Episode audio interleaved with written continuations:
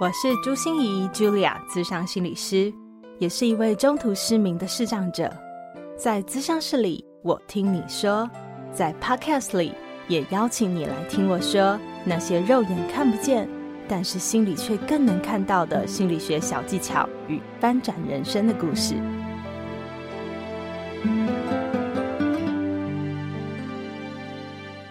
Hello，亲爱的朋友，你好吗？我是朱心仪，Julia，咨商心理师，欢迎收听朱心仪说心里话。本集要我们跟自杀防治中心合作，一起来谈谈有关于青少年自杀的这个议题。我想这个议题对我来说是非常有感觉的，因为我自己就是十五岁得脑瘤，十七岁的时候正式迈入我的障碍人生哦，不只是眼睛，还有我的耳朵，还有我的半边的肢体。所以各种那个自残、自伤、自杀的方式哦，我不只是想过，也都给他试了一下哦。所以我总是要到校园去演讲有关于生命教育的时候哦，呃，从来不避讳谈死，然后甚至我还跟同学很开玩笑的说哦，所以各位同学，如果你有任何轻生的念头啊，请千万要来找我，因为我会提供给你很多具体可行可用的方法。这当然是一个很搞笑的说法，但是我觉得，呃，希望让孩子们觉得说，诶，这个大人好像有点不一样。那如果他的心里真的藏着一些秘密，藏着很多伤，很多说不出来的苦，他可以跟我说。那透过这样子的方式，也许我就能够挽救一条年轻宝贵的生命，那的确到目前为止，也有很多人把他的自己的秘密告诉我哈，让我们可以一起来协助他过得更幸福，所以我真的觉得是我的荣幸。那我们的自杀率哦，目前为止真的有年轻化的现象哦，因为我觉得年轻人可以掌控的事情真的是不多。越年轻，其实我们能掌控失去的东西也不多，所以我们能控制的是什么呢？就是自己的生命。我们用解决自己的生命的方式，希望来解决我们觉得很绝望的痛苦。好，所以嗯，重点是要去解决痛苦，而不是要解决生命嘛。可是为什么这些人痛苦那么的难被理解呢？所以我们的政府也有给我们的十五岁到三十岁的年轻人这样的优惠方案哦，有很多的社区心理咨商所都有提供免费三次的咨商服务，然后是用政府来做补助的哈。所以呃，鼓励大家，如果你十五岁到三十岁，或者是你身边有这样的好朋友，他会需要心理咨商的资源，可是可能心理咨商的费用太高昂了。所以有点经济上的困难，那不妨去周围附近的这些社区心理咨商所问问看，他们有没有承接政府的这样的专案，希望都能得到更适切的帮助。我想会听我的 podcast 的朋友，很多人并不是青少年哦，我们多半的人都是一些助人者，像是我们的教师啊，或是我们的社工。或者是有些人是家长，或者是你不是这样的身份，可是你周围你的亲朋好友里面有一些孩子是你很重视的，你很在意的，或者是是你有一些特别关心、和喜欢的孩子。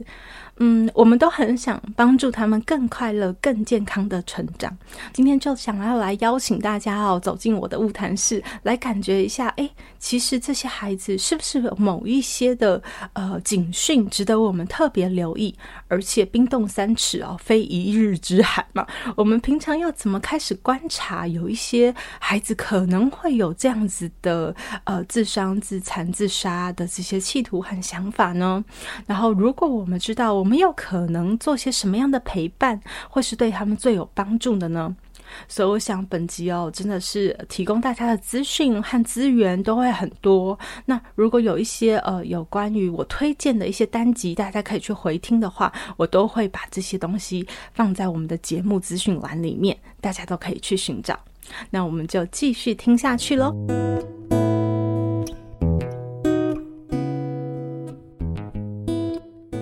什么样的孩子会比较容易出现自杀的倾向哦？或者是说，呃，什么样的孩子会比较容易有自伤或自残的这些念头或想法？而我们又要怎么样去陪伴他们呢？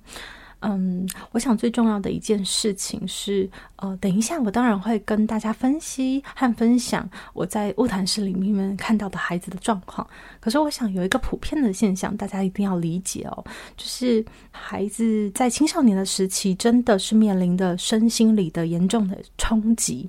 我想心理的冲击你应该很容易理解哦，因为嗯，心理上面这些孩子真是在等大狼的过程哦，所以他们会面临。有很多试探别人的界限，试探不同的事情，然后我到底可以做什么？那我的自我认同是什么？在建筑我是谁这样的一个概念的过程中，所以在心理上面，他的确是在不停的试探。那在生理的部分，我们就比较少谈。但是，我想对青少年朋友的理解来说，我们去了解他的生理状况是非常重要的，因为他的原始脑就是我们控制情绪的这个中枢，叫杏仁核，是非常成熟和饱满的，也就是他的情绪是丰沛的，感觉是多的。好，可是尴尬就尴尬在他的 呃，我们最晚发展的一个脑脑区叫做理智脑，也就是他的前额叶。好，在理智上面是无法发展成熟的，就是还在发展中，所以他其实很难去理解他到底那个情绪是什么回事。他的前额叶没有办法去帮助他理解，甚至是表达情绪，或者是呃疏解情绪、调试情绪，这都不太有可能。所以他的情绪那么的饱满，可是他还没有办法好好的去解读这到底是什么一回事。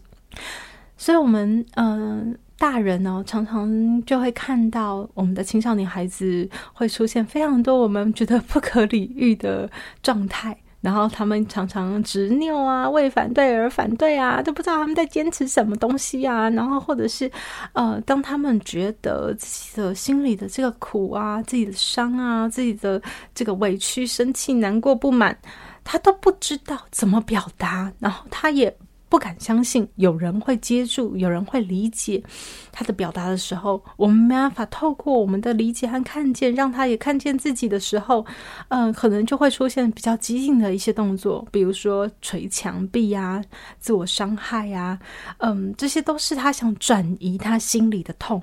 想转移他心里面承受的那些苦，但是他说不出来，所以他只能用身体化的方式去表达。我常常听到很多有自残现象的这些孩子们会跟我说，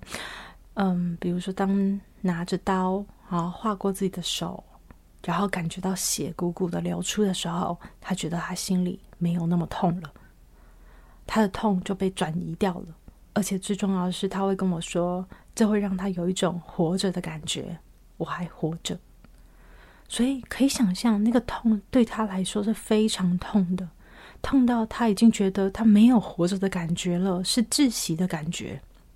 所以他很难去理解自己，很难去感觉自己。所以，我们身旁的大人很重要的一件事，就是要先稳住自己的情绪。你不能被他的莫名其妙，不能被他这样子的，嗯、你觉得很难理解的事情激怒。哦，当我们自己的前额叶也没办法控制我们的杏仁核，或者是也没办法让我们的杏仁核得以安抚的时候，我们就会说一些气话。哦，你翅膀长硬了，就不要再回来。好啊，你说的是，我再也不想管你了，叫我不要管你嘛。哈，那你以后都不要再来找我，你给我出去以后，不要不要不要再给我回来。这种气话就是，当我们自己也稳不住自己的时候。好，所以我非常非常推荐大家可以去呃听我的 podcast，里面有一集我说从父亲身上看懂的三件事情哦。嗯，我觉得身为一个大人，好，我们要怎么样去嗯去 hold 住自己，尤其在呃很危险的时候，或者是在孩子们根本表达不出来、莫名其妙的时候，我们还要能稳定住自己，这是我们要学的第一个最重要的事情。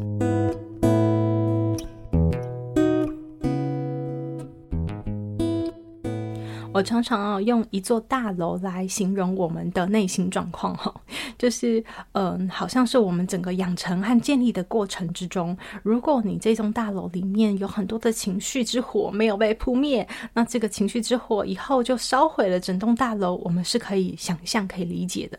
可是，在我的物谈室里面哦，会发生更多的让我观察到的现象，就是有两类的现象哦，我们。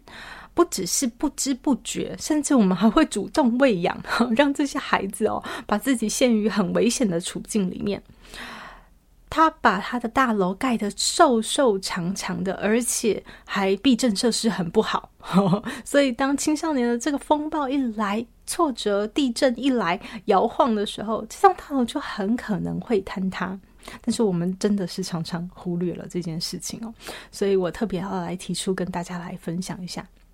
第一种，我看见的孩子们是自我价值非常窄化，也就是他把他的大楼盖得非常的窄。那为什么会那么窄呢？呃，窄的意思就是他只偏食某一件事情啊，呃，其他的事情他都不在意、不关心、不看重，也无所谓。那呃，慢，这个这个绝对不是现在才发生的，而是嗯，一直慢慢的被养成是这个样子的。那我们就来想想，他会看重什么东西呢？有些孩子是只看重学业，哈，只有学业的成绩才可以代表我这个人的自我价值。所以，当他成绩好，当他觉得很棒的时候，是没有问题的。可是，你知道，一上国中。一上高中，哇，那个教材的量哦，真的是很不同哦，所以会有很多挫折打击，或者是他发现哇，进了一个地方，人外有人，天外有天，我永远不可能达成我要的目标。那个时候，他的自我价值的这座大楼就整个崩塌了。好，或者是当他很看重的是他的人际关系，好。呃，所以就是呃，我的按赞数到底多少啊？然后是什么时间人家给我按赞的啊？为什么给他按赞没有给我按赞啊？为什么我慢了三三秒钟被按赞呢？然后有两个人讨厌我啊，然后有几几个人好像窃窃私语都在说我什么坏话啊，那些事情就对他造成了翻天覆地的影响。那也有很在意自己的感情的人。我想不要说青少年孩子啦，我们自己大人不都是吗？很多人就是哎呀，谈了感情就觉得他进到了一个粉红泡泡的世界里面，他的亲情啊，他的友情啊，也都不经营啊，也都没有心力啊，还去顾及啦，然后就整个人投入在他的感情世界里面，他就觉得、哦，那种才有被爱的感觉。所以当他的 感情触礁了，开始有失恋的现象的时候，整个世界都毁了，因为他的世界只剩下感情了。所以，我们常常会发现自我价值的窄化。其实，自我价值没有问题，好，因为很多人都会觉得说：“好棒哦！你看，你这么年轻，就已经知道你人生的目标是什么了，你想要走的方向是什么了，你比别人都快很多。”但是我觉得这是危险的，危险的是在于说，你好像只有押宝，就像一个赌徒一样，你知道吗？你只押在一个东西上面，所以当这件事情出现了一点挫折、一点震荡的时候，再加上青少年本身的情绪是无法用理智很好的理解和表达的那些时候，哦，就会出现很大的危机。我觉得更可怕的就是啊，我们身边的大人常常都会觉得这好棒棒哦，所以我们拼命的喂养他，就是哦，你喜欢念书没问题，那我就嗯，这种孩子千载难逢，对不对？我们会觉得哇，是一个喜欢念书的孩子哦，然后我们就给他啊，没问题，你要补习，我们就给你补习哦，你想要家教，我们就给你家教，你想要参考书，我们就给你参考书，对不对？就我们给他所有的资源，让他这栋大楼盖得非常的窄，然后让他的自我价值真的只建筑在这些上面。那你说为什么会发生这样的现象呢？当然，一个可能是我们的外在的环境的塑造，啊，不管是我们的家庭教育、我们的学校教育、我们的社会教育，可能都会有一些价值观的形成。但是也有可能是这个孩子他的正向情绪。的回馈，他真的有一些竞争上面的优势，所以在这些地方，他就会发现，哦，我可以得到正向的满足，好，我可以觉得我自己好棒，所以他就越投入越下去。所以很多的父母就会很疑惑的告诉我，我们从来没有要求他啊，我们没有说他只能考一百分啊，为什么就是他会变成这个样子呢？不是谁对谁错的问题，哈。可是，就是这个孩子，他在找他自己的定位，找他自己的自我价值的时候，他发现好像只有这件事是他最容易得到的，所以他慢慢移转、移转、移转过去了。所以我想要告诉你哦，就是，嗯，让孩子能够多去探索、多去接触，然后不要太偏食，这件事情是我们平常就应该要做的事情，让他从很多地方都可以得到他的一点乐趣，要不然。嗯，像这种自我价值很窄的孩子，甚至在我的物谈室会跟我讲说，他其实很痛苦的时候，都会觉得好羡慕，好羡慕其他人可以逃到那个手机的世界里面去，好像因为打了手游以后就可以忘记痛苦。可是他不行，他的痛苦永远是那么清晰，因为他从来没有从其他事情里面感觉到一些乐趣，感觉到一些成就，所以。当这些孩子他这里遇到痛苦，他没有地方可以去的时候，这栋大楼真的就会毁掉。那如果我们的青少年孩子已经要自杀了，已经出现这些自杀的念头，甚至是行为的时候，我们可以怎么做呢？很多焦虑的父母哦，真的是受了很多的挫折，然后就常常来问我说：“那我可以做什么？我可以做什么？”那青少年的孩子每次一听到这句话，就说：“你现在可以做的事，就是你什么都不要做。” 对。我告诉大家，我们平常要帮助孩子多探索。但是，如果你的孩子已经出现了这样的急性的危险期，就是他已经陷入到这样的处境的时候，他的胃口已经被养坏了，就他已经吃不下任何东西了。那时候，你再帮他报名很多的营队，让他去探索其他的呃自我价值，或者是你再去推荐看其他的书籍，然后你再去让他做志工，你再去让他学别的才艺，想要建筑他更多更多的自我价值。让他有更多的丰富、呃多元的这些建立，我跟你讲都不是现在，因为他胃口已经养坏了，再也吃不下任何东西了，而且他已经带着成见在看世界了，世界给他所有东西都是压力。那所以现在的最重要的事情就是我们要把他把他的胃口赶快养好啊。那胃口要怎么养好？就是我刚才说的理解。所以你要怎么能控制自己的情绪？如果你跟他的关系还不错，不管他的分享有多么的小事，他现在有多么不可理喻，但是试着去理解他。而试着去理解他，去连接他。如果你做不到，你觉得你你你实在在这个急性的时期已经没有办法了，呃，那他有没有一些信任的大人？有没有一些好朋友？或者是呃，有没有一些学校的辅导老师，或者是心理师，能够来进入理解这个孩子？我们透过理解，才能让他的胃口逐渐被养起来。那个时候，你再帮他建立其他的自我价值，才是有可能的。如果孩子啊还没有发展到这个自杀的高危险的时候，我非常推荐大家去听听看我的单集哦。有一集叫做“说话的三层次”，其中我提到了一个 “yes and” 的这样的说话方式，就是你怎么去好好的去承接 “yes yes”，你说的是对的。然后你再加上一个东西 and 什么东西这样，呃的说话方式。当你把这样的说话方式练成了习惯以后，嗯、你会去理解他的世界，但是又可以帮他扩展他的眼界。所以我非常推荐大家去听一听。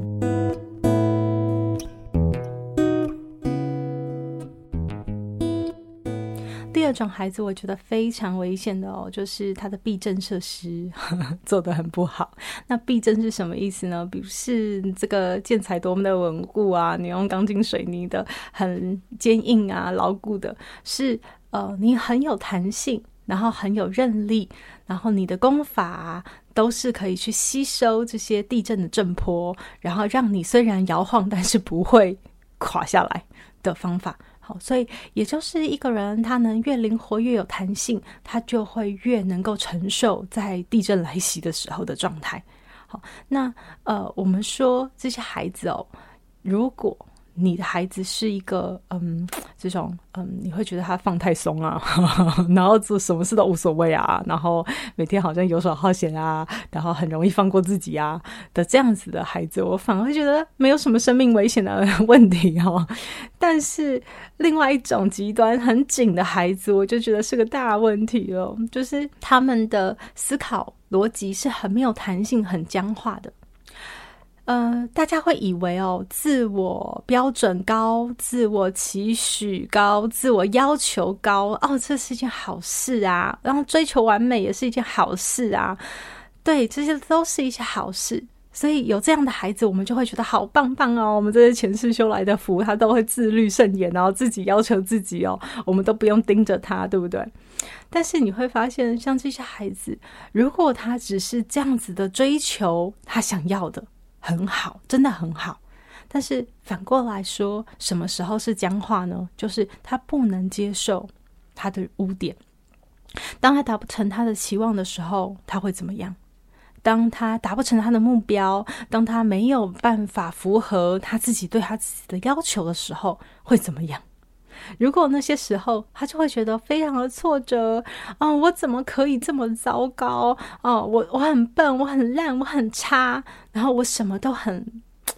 嗯，不值得的这些时候啊，就是危险的开始了。好、所以不要只是看到表象说，哎，这个孩子很自动自发，好棒哦，这样。好、哦，你不要只是用正面观察，请你用负面也来观察一下。如果他没有得到他想要的东西，那他会怎么样？就像是呃，有一位父亲来跟我做亲子咨询的时候啊，就跟我表示他不知道为什么他的孩子从一开始的阳光大男孩，突然变成一个很忧郁的男孩，然后一直关在家里足不出户。他不知道到底发生了什么事。那我发现了，不只是他这栋大楼盖得很窄，这栋大楼的避震设施也非常不好。像是比如说啊，他呃，爸爸就跟我说，他从小就非常喜欢打篮球嘛。然后呢，大家说就觉得哇，你打篮球好帅，好棒哦，很很 很有趣。然后他就越来越喜欢打篮球。然后只有从篮球里面他会获得乐趣，其他的事情他都不管不顾了。好，那爸爸妈妈也觉得哦，你那么年轻就知道自己想要打篮球，想要成为国手，那很好啊。那我就给你进校队啊，有没有到处南征北北讨啊，陪着你啊，然后请教练啊，然后帮助你更好。大家觉得自己在做一件好事哈，然后呢，接下来这个孩子呢，很多情绪风暴就会出现在他输球的时候。本来只有一天的情绪风暴，可是呢，后来到了甚至是呃一整个礼拜、一整个月，然后就开始越慢越长这样子。呃，所以我们花了很多的时间去请跟学校沟通，然后请学校辅导老师来协助一些事情，然后请这个孩子来到我的物谈室，然后又跟爸爸做了很多的亲子教育。我们要怎么样稳定自己的心，甚至帮他爸爸转介另外一个心理师，因为我们要稳定自己的情绪，我们才有办法陪孩子走这样的一程。所以，呃，真的是一条漫漫长路。可是我们常常没有注意到孩子的警讯，都以为他的自我要求高是一件非常好的事，他的追求完美是一件非常值得推荐的事。那为什么孩子会变成这样呢？因为我在想哦，其实很多孩子他还没有办法建立自我认同的时候，他都会习惯性的看外在的认同来决定自己的自我认同是什么。所以外在什么时候会给他认同呢？当然就是他有一些好表现啊，有一些很好的这个外在的显象啊的时候，会得到很多别人的认同，所以他会开始误以为自我认同，他觉得他自己好不好，就是完全都是依据于他最后有没有达成，最后有没有实现他最后要的这个结结果。嗯，所以谈到这里，你可以知道吗？这些孩子为什么会没有弹性，那么的僵化？因为他是用结果、用成败论英雄，也就是他不看他在过程中的努力，他觉得没有人会 appreciate，没有人会欣赏这个部分，所以自己也不需要欣赏这个部分。大家看的只有外在的成就，只有外在的表象，那他就开始内化了这件事情，觉得这件事也是衡量自己这个人的标准。所以，当他变成这样的时候，他就会对自己很苛责，会容许不了任何一点点的污点、一点沙粒出现在自己身上。那我就非常非常推荐大家我，去听一下我的单集，有一个叫《稻草里找黄金》哦，我会教大家那个呃赞美的三层次眼光，也就是肯定这件事情，我们当然要给。好、哦，当然要给。可是这个孩子呢，如果他已经慢慢的变成成就，只有成就我才会被 赞美，呃，那他就会很容易垮掉。我们要让他看到他在过程中的付出，他的努力，他的坚持不放弃，我们也都非常的认同，非常的欣赏，甚至是他的出发点，即使他的表现没有如预期，我们也都非常喜欢那个态度，那个出发点。所以。呃，我们怎么去传达这个感觉，让孩子也感受到说，其实我受到的认同，很多地方都可以得到我的认同，不是只有我的外在表现得到了什么样的结果，我才值得被欣赏、被肯定。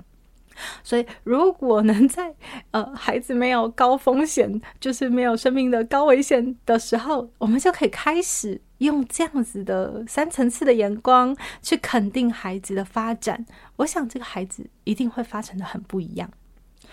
那在自杀危险的高风险的时候呢，我们可以怎么做呢？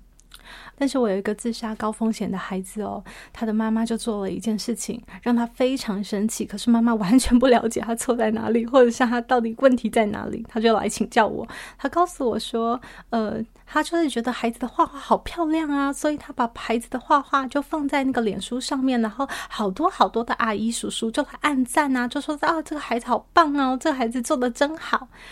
然后他就觉得说，这不是很好吗？我就是要让孩子建立自信啊，让他知道他其实做的也不差啊。可是我就告诉妈妈说，我知道孩子为什么会生气了，因为你这些暗赞全部都是压力，因为当他表现好的时候才会被暗赞，这会更强化了他觉得自己不能表现不好，所以。呃，严格禁止哦，严格禁止，就是我们用他的表现再来炫耀，再来谋求肯定，以为我们是在帮孩子，但其实我们是在让他更僵化，让他更觉得下不了台，他一定得有一些好成绩、好表现，才会值得被肯定。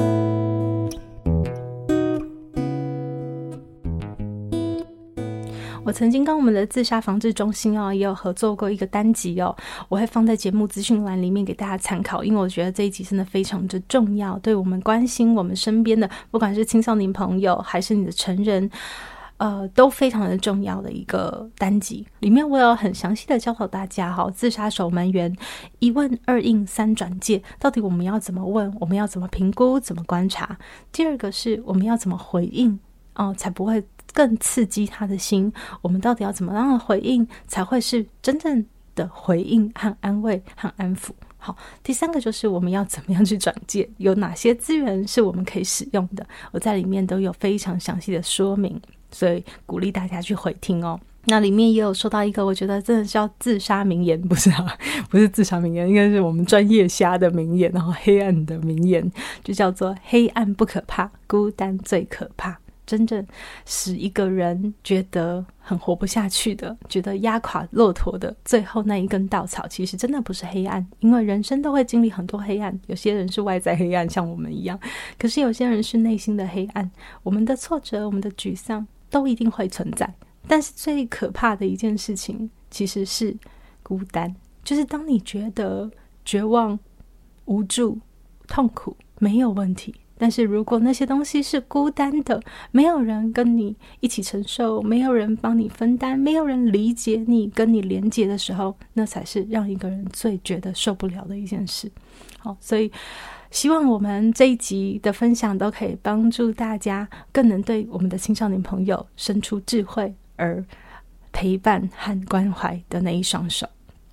那九月十号是我们的世界自杀防治日哦，台北市政府每年都会举办一些跟世界自杀防治日相关的活动。今年的主题叫做“金鱼相谈室 ”，我真的觉得这个主题好可爱哦！金鱼是什么呢？为什么要叫金鱼呢？因为这是来自于解忧咖啡店里面的一个鱼缸，这个鱼缸里面很多的金鱼啊，金鱼就会听到很多客人在互相分享心事，所以如何好好的先听懂，好，才是我们最重要的自杀防治的关键。那我也会把这个系列活动都放在我们的节目资讯栏里面，大家如果有兴趣，也可以呃在网络上直接搜寻“鲸鱼相谈室”，就可以搜寻到更多的讯息，比如说我们 LINE 的互动游戏啊，还有其他 YouTuber 来分享有关于这个青少年自杀防治的事情。愿我们的用心都可以让这个世界过得更美好。朱心怡说心里话，就要下周见喽，拜拜。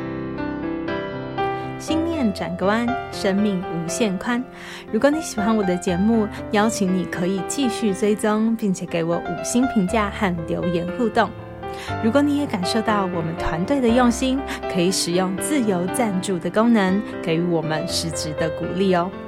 咨商需求、合作邀约，或想要了解更多心理学的知识与故事，节目说明栏中都有我更多完整的资讯哦。